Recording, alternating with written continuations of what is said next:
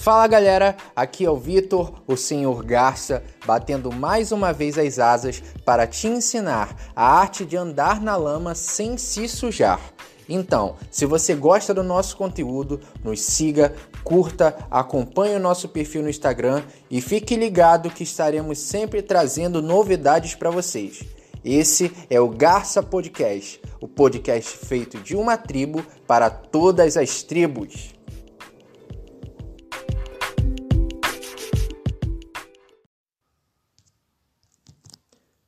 Fala galera, tudo bem?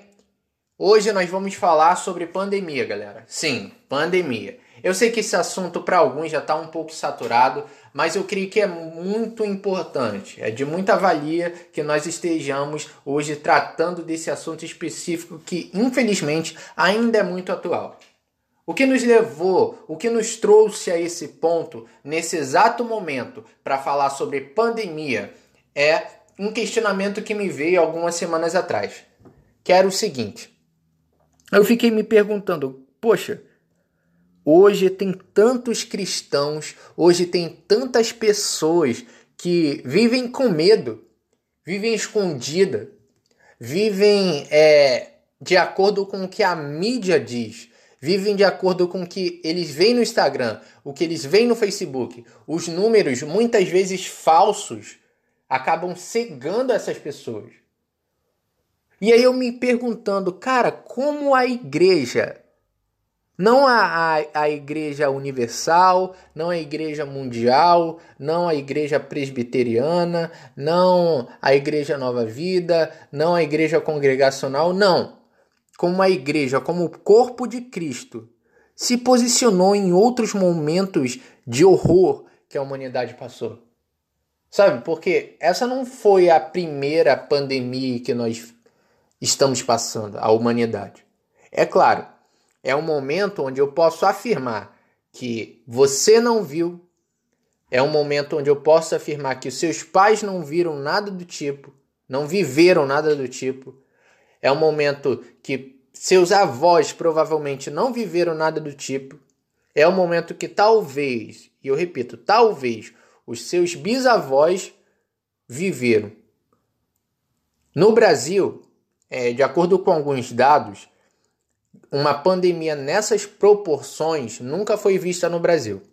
Nunca foi vista no Brasil. A pandemia gigante, vamos dizer assim, mais recente, mais recente foi a gripe espanhola. Só que a gripe espanhola foi há muitas décadas atrás, foi há muito tempo atrás e ela mal chegou no Brasil. Ela mal chegou no Brasil. Existiu, existiu alguns surtos, como a, o, o, surto da febre amarela, existiu mais recente agora da H1N1, é, até alguns casos de ebola que chegaram aqui no Brasil. Só que eles não chegaram nem perto das proporções que o coronavírus tem. E ainda assim, o coronavírus não chegou nem perto das proporções de outras pandemias. É, e é um pouco disso sobre é um pouco sobre isso que nós vamos falar, galera. O posicionamento da igreja, do corpo de Cristo em meio a momentos de crise, tudo bem? Em inúmeros momentos da Bíblia, vocês vão ver que Deus declara que nós devemos ser ousados. Ousados. E essa questão de hoje, qual é a linha tênue entre eu ser ousado e ser insensato e ser doido? Como é que eu ultrapasso essa linha? Como é que eu vou para um lado? Como é que eu vou para outro? Porque se você for parar para pensar, uma pessoa que um cristão que levanta da sua cadeira, vai até um hospital, vê alguém doente, ora por aquela pessoa. A pessoa é curada. Ela foi ousada? Foi. Foi, a gente não pode negar. Ela foi contra muitas barreiras, barreiras internas e barreiras externas. Mas se ela tivesse independente do resultado dela, independente do resultado dela, tá bom? Se ela tivesse feito as mesmas coisas, as mesmas coisas, mas simplesmente pelo bel prazer de botar o pé no hospital e falar com alguém, mas simplesmente pelo fato de talvez está de alguma forma tentando a Deus, mesmo que seja inconscientemente, e declarando: Ah, Deus está comigo, eu vou na frente e tô nem aí. Ela foi ousada ou foi insensata? Que fique a reflexão de vocês, tá bom? Mas, de acordo com a Bíblia, o próprio Deus, o próprio Cristo nos incita a sermos ousados em determinados momentos, em determinadas é, áreas da nossa vida. Como, por exemplo, é, no livro de Hebreus, capítulo 4, versículo 16. O autor diz assim: Aproximemo-nos do trono da graça com toda confiança, a fim de recebermos misericórdia e encontrarmos graça que nos ajude no momento da necessidade. Outra, outra versão de outro versículo diz o seguinte: Sejam fortes e corajosos não tenham medo, não fiquem apavorados por causa delas, pois o Senhor, seu Deus, vai com vocês e nunca deixará e nunca os abandonará. Deuteronômio 31:6. E por último, e não menos importante, um versículo que diz: Pois Deus não nos deu espírito de covardia, mas de poder. E eu repito para você, meu amigo, de poder e de equilíbrio. Olha só, em 2 Timóteo, capítulo 1, versículo 7, ele faz uma. É, ele mostra que uma coisa puxa a outra. Poder de amor e de equilíbrio. Não adianta você ter poder se você não tem amor e não tem. É, mas tem equilíbrio. Não adianta você ter não ter amor, mas ter poder e equilíbrio. Não adianta você ter equilíbrio, é, mas não ter amor e poder. Enfim, estão entendendo? Uma coisa, uma coisa puxa a outra. Mas afinal de contas, o que é ser esse ousado que em vários versículos além desse que eu aqui já li, o autor, a Bíblia, Cristo nos incita a ser? E no dicionário bíblico, não só no dicionário bíblico, tá bom? No, em qualquer dicionário você vai ver é, a seguinte definição para ousado: é uma característica ou particularidade do que é ousado, que possui valentia, que tem coragem, é, que toma as suas decisões com ousadia. Ou seja, em poucas palavras e um português mais claro, é alguém que vê a dificuldade, independente dela, ele vai para cima. Ele vai para cima. Ele não fica com medo, com medo de driblar o goleiro é aquele cara calmo dentro da área, tá ligado? É aquele cara calmo dentro da área que resolve a parada e põe a bola para dentro. E dado esses fatos, já criamos um conceito do que é ser usado, eu queria aqui levantar em consideração alguns momentos onde a igreja foi ousada, para nós entendermos o que, que esses irmãos tinham que nós não estamos tendo. O que, que essas igrejas tinham que nós não estamos tendo. Por que, que eles eram ousados em momentos tenebrosos, em momentos assustadores, e nós não estamos sendo? Vamos lá. Primeiro ponto. Galera, antes de começar o primeiro ponto, na verdade, eu poderia aqui citar inúmeros momentos da história. Inúmeros momentos da história. Hoje mesmo, hoje mesmo, a mídia hoje ela está muito direcionada para o coronavírus, porque infelizmente eles estão trabalhando muito em cima disso porque está vendendo. Porque está vendendo. Mas a realidade é que ainda existe perseguição é, religiosa em outros países. Ainda existe fome em outros países. Ainda existe dor. Ainda existe morte. E a realidade é que hoje, eu vou voltar, os, os dois exemplos que eu vou dar nesse episódio são de momentos passados, tá bom? Mas hoje, eu posso te afirmar que muito provavelmente nesse momento nós temos irmãos que estão na janela 1040, por exemplo, que estão em algum país africano, que estão em algum país asiático ou algum país fora desses extremos que eu falei, estão sofrendo, estão sendo perseguidos, mas eles continuam sendo ousados. E aí eu te pergunto, por quê? Por quê? Vamos lá. Primeiro exemplo: A Loucura de Nero. Se você gosta de história, se você se interessa pelo tema, você sabe que existia um imperador romano que ele viveu pouco tempo depois de Cristo. O reinado dele se estendeu até pouco tempo depois de Cristo, depois da vinda de Cristo, da sua morte e ressurreição. E esse imperador em específico, ele era conhecido por ser um imperador muito sanguinário. E ele residia em Roma. E o império dele começou no ano de 64, ainda dentro do primeiro século depois de Cristo. E no ano de 64, por volta do ano de 64, ocorreu um grande incêndio em Roma.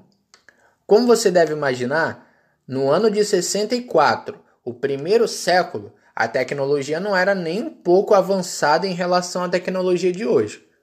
Existiam alguns avanços tecnológicos, sim, existiam algumas peculiaridades tecnológicas, sim, mas ainda assim, é, existiam muitos imóveis, existiam muitas é, construções à base de madeira, à base de, de materiais é, altamente inflamáveis, enfim, a, a segurança não era algo tão é, requisitado naquele momento.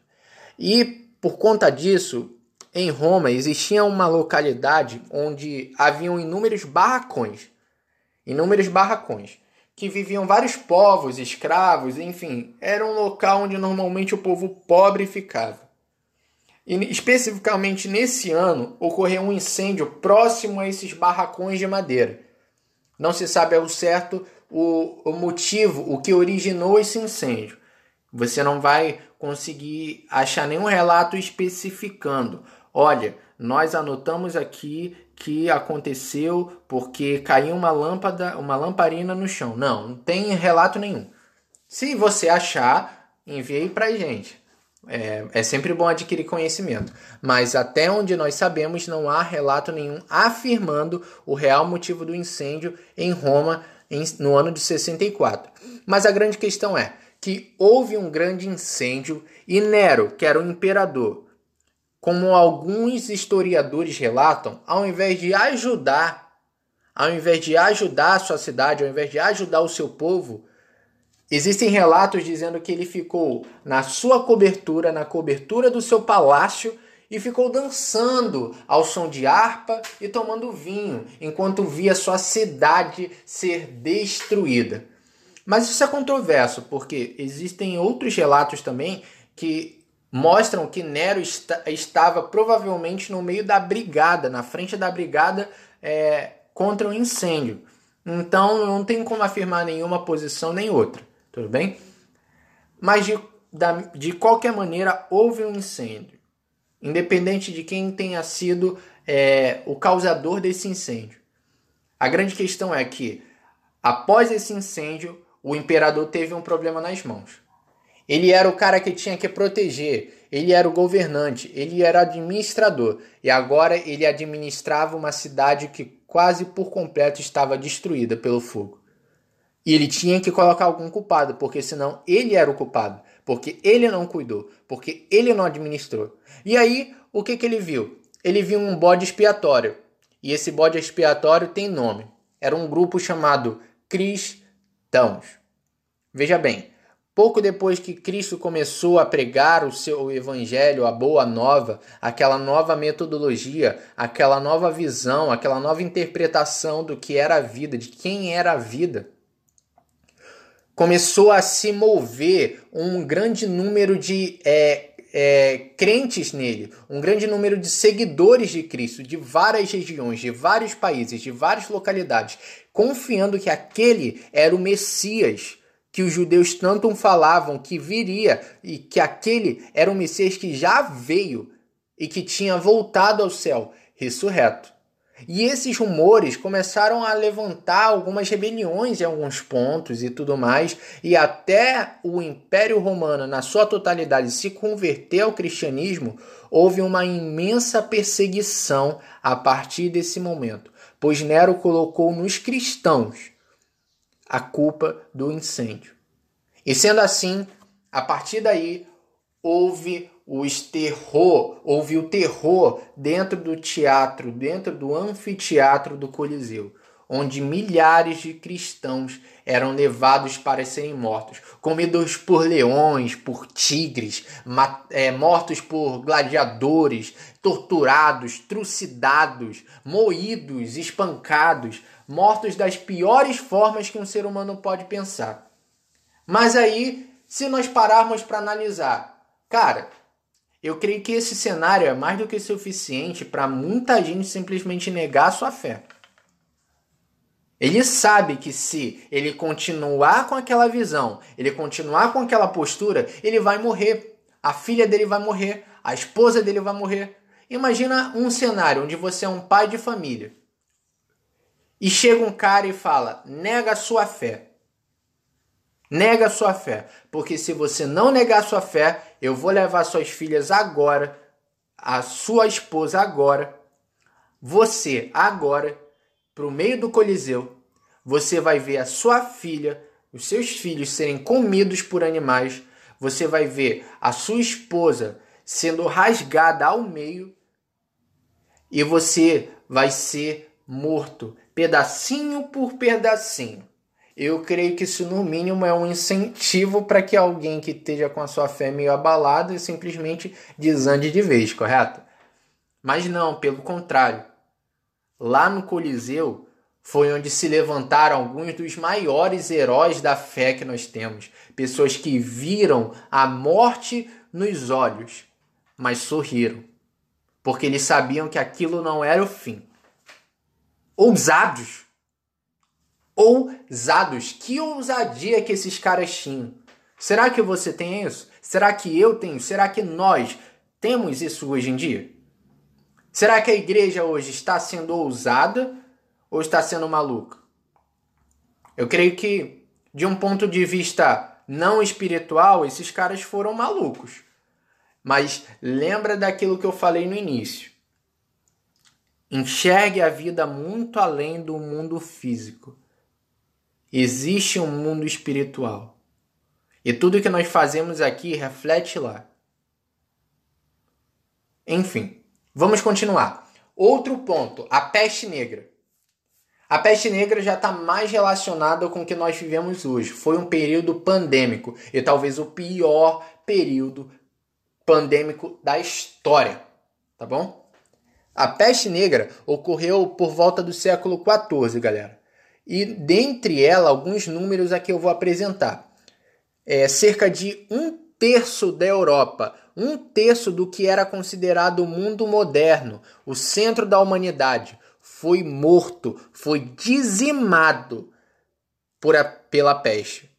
Por cerca de 10 anos que foi o auge da peste, mais ou menos 50 milhões de pessoas morreram. Existem historiadores, na verdade, que jogam esse número até 300 milhões, ou seja, de 50 a 300 milhões, segundo alguns historiadores, houve é, é, foi o número de mortos pela peste. É um número assustador. Eu não vou nem levar em consideração o número 300, eu vou levar em consideração só o número 50. Galera, se 50 milhões realmente morreram, se for o número certo, 50 milhões, só através desse número nós podemos afirmar que em 10 anos eram 5 milhões de mortos por ano. Que em 10 anos eram quase é, 13.700 mortos por dia, que em 10 anos eram quase 570 mortos por hora. Eram mais que 570 mortos por hora. É um número assustador, galera. É um número assustador. Isso quer dizer que durante a partida de um futebol, de futebol que tem 90 minutos, morriam 570 pessoas e um pouquinho mais. Porque tem 90 minutos uma partida de futebol. Então, estão parando para entender o tamanho do problema que o povo cristão tinha naquela época? Era um momento onde mais do que nunca não podia ter aglomeração. Mais do que nunca não podia ter contato físico. Mais do que nunca ninguém podia respirar o mesmo ar. E mais do que hoje, hoje nós temos a aspirina, hoje nós temos a penicilina, hoje nós temos a máscara, hoje nós temos o álcool gel. Galera, naquela época, o dentista e o cabeleireiro era a mesma pessoa. Naquela época, remédio para dor de cabeça era você fazer um buraco no seu crânio para aliviar a pressão da dor de cabeça. Esse era o remédio para dor de cabeça. Mas como a igreja se posicionava? Vamos lá. Lutero, que é um grande é, herói da fé, vamos dizer assim, mais contemporâneo a esse momento da história, ele foi questionado sobre a peste. E quando a peste assolava várias partes da Alemanha, um pastor chamado é, João Hess pediu insistentemente a opinião de Lutero sobre se era correto ou não fugir da praga. E aí Lutero ele escreveu uma carta. Lutero escreveu uma carta, tá bom? Ele falou que existia uma polarização. É, algumas pessoas pensavam que não precisava e nem devia fugir da praga mortal. Para estas, a morte era um castigo de Deus por nossos pecados e devemos nos submeter a Deus e a essa punição. Fugir seria uma falta de fé. E outros eram da opinião de que se poderia fugir, especialmente se a pessoa não ocupasse nenhum cargo público. Mas Lutero, galera, ele afirmava que por mais elogiável e mais bonita que seja a primeira ideia, não se pode esperar o mesmo pensamento e atitude de todos. A diferença da fé cristã de uns mais fortes para os outros mais fracos era nítida naquele momento. E na verdade, do ponto de vista dele, é, ele via dessa forma as pessoas mais é, colocando um, um ali tirando a culpa de si e, e, tentando de alguma forma levar a culpa, para Deus. Ah, se eu morri é porque Deus quis. Não é porque eu fui responsável, não é porque eu estava onde eu não deveria, não é porque eu toquei aonde eu não deveria. É porque Deus quis. E sabe, de uma forma acabando tentando a Deus, o que a Bíblia repudia. E aí, ele escreveu uma carta. Ele escreveu uma carta que eu achei incrível esse trecho aqui que eu, que eu encontrei e vou passar para vocês. E a carta e o trecho começa assim, galera. Pedirei a Deus misericórdia para proteger-me. Então farei vapor, ajudarei a purificar o ar, a administrar remédios e tomá-los.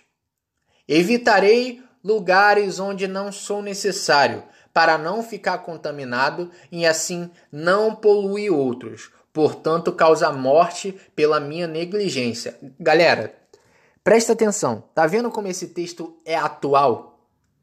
Tá vendo como esse texto é atual? Parece que eu tô aqui dando para vocês orientações que um, algum Ministério da Saúde nos passou, não parece? Mas vamos lá, vou continuar.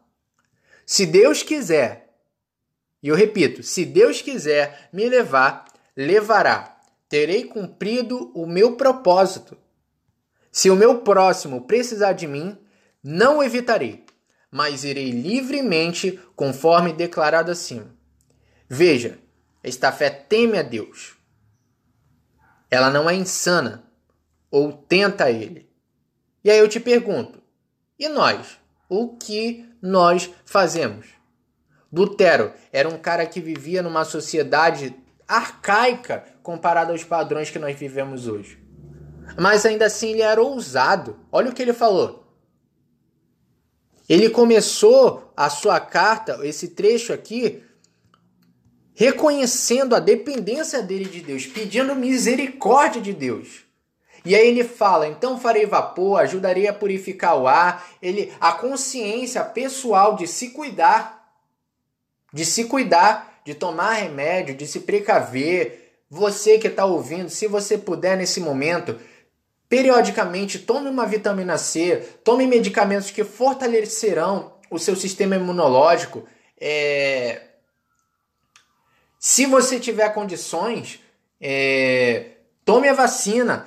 É... incentive os seus familiares idosos a tomarem vacina. E ele fala, ó, evitarei lugares onde não sou necessário, o que deixa bem claro uma consciência social de Lutero. Uma consciência social, não responsável que saía espirrando e apertando a mão de todo mundo, não responsável que só faltava lamber o corrimão das praças por onde ele passava, não.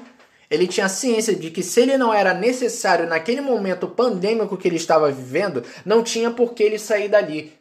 Ele ia acabar se expondo e expondo a outros, pessoas que ele amava, pessoas que ele cuidava.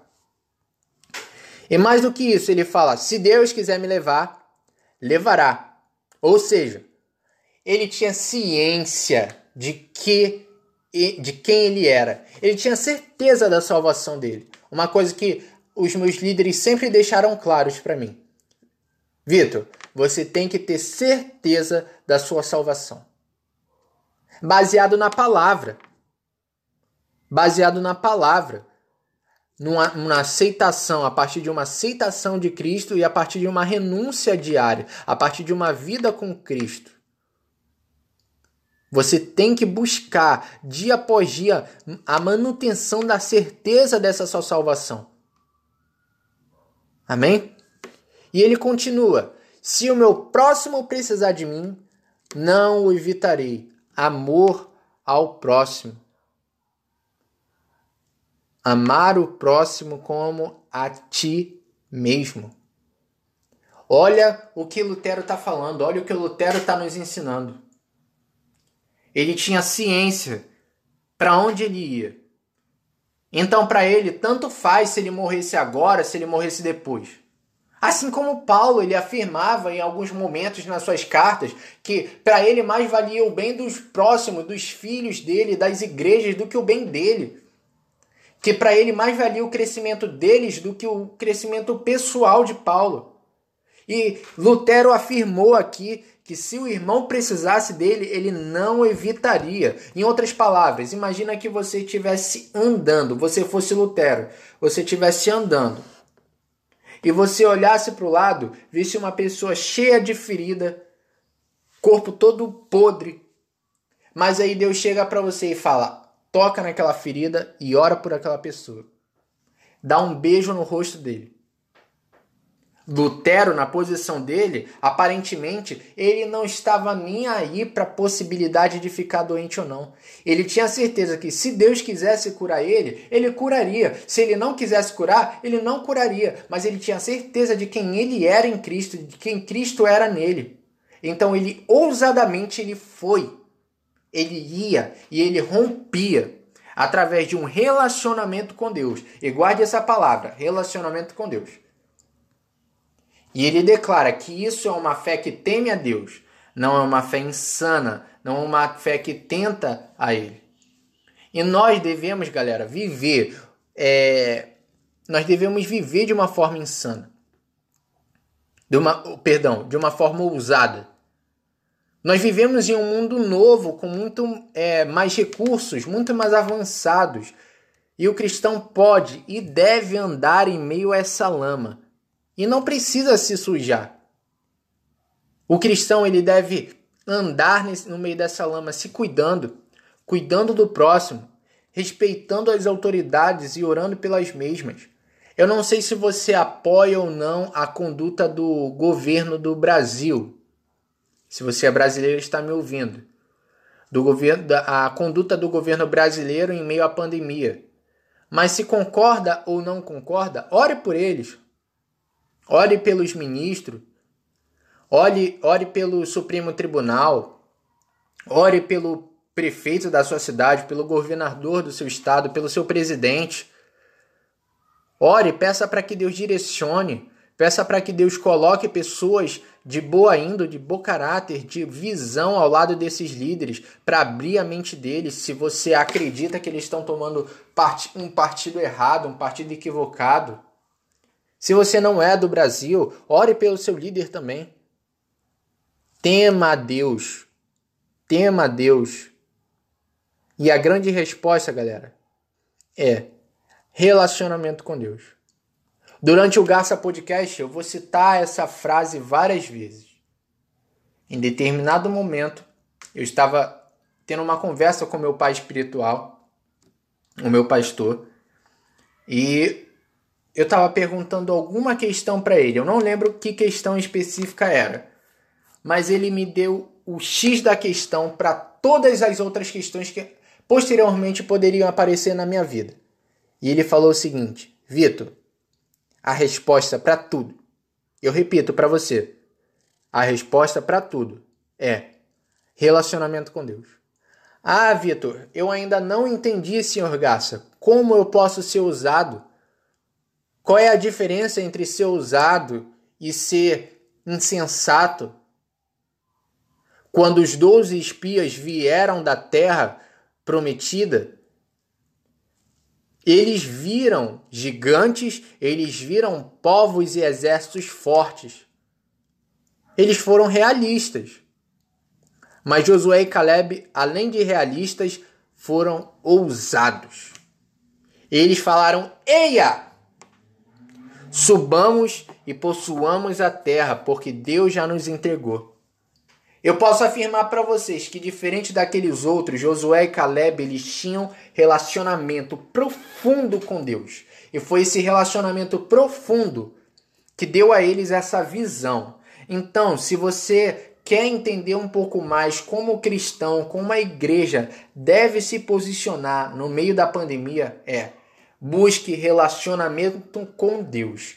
Ore, leia a Bíblia, jejue, se aproxime da sua liderança. Galera, esse é um momento onde o seu líder, onde o seu pastor vai precisar mais de você do que nunca. Mais de você do que nunca. Se você é do tipo de cristão que joga para o seu pastor a total responsabilidade do crescimento da sua igreja, do amadurecimento dos membros, do crescimento dos membros, do avanço da sua igreja, você está totalmente errado porque você é tão responsável quanto o seu pastor. A, a única diferença é que ele tem um cargo, ele está em cima do púlpito, ele fica falando no microfone e você está na cadeira.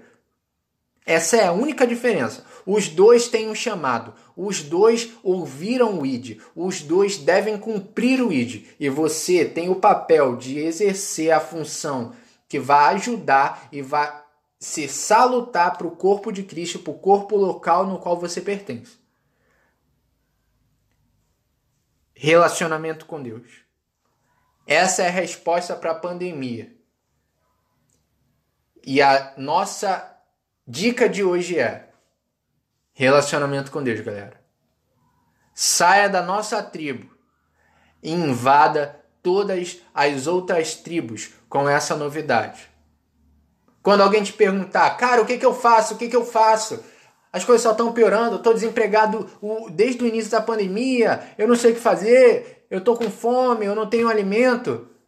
Relacionamento com Deus. Um relacionamento ativo, não um relacionamento que só ora, pai, faz alguma coisa, mas um relacionamento que põe a mão no arado, um relacionamento que vai para frente. E é assim que nós encerramos, galera. É assim que nós encerramos esse esse primeiro episódio do Garça Podcast. Lembre, esse é um podcast de uma tribo para todas as tribos. Então, se você ainda está vivendo um momento com falta de relacionamento com Deus, acha que não está sendo ousado o suficiente e talvez nem começou a ser usado, busque relacionamento com Deus. E Ele, e somente Ele, te direcionará para tomar a melhor direção, para ter a melhor visão e agir de uma forma na qual gerará impacto na nossa sociedade. E é com isso que nós encerramos. Agradecemos a todos vocês. Fiquem com Deus, galera. Valeu! Esse foi mais um Garça Podcast, o podcast de uma tribo para todas as outras tribos. Se você quer nos acompanhar, siga os nossos perfis no Instagram arroba e arroba.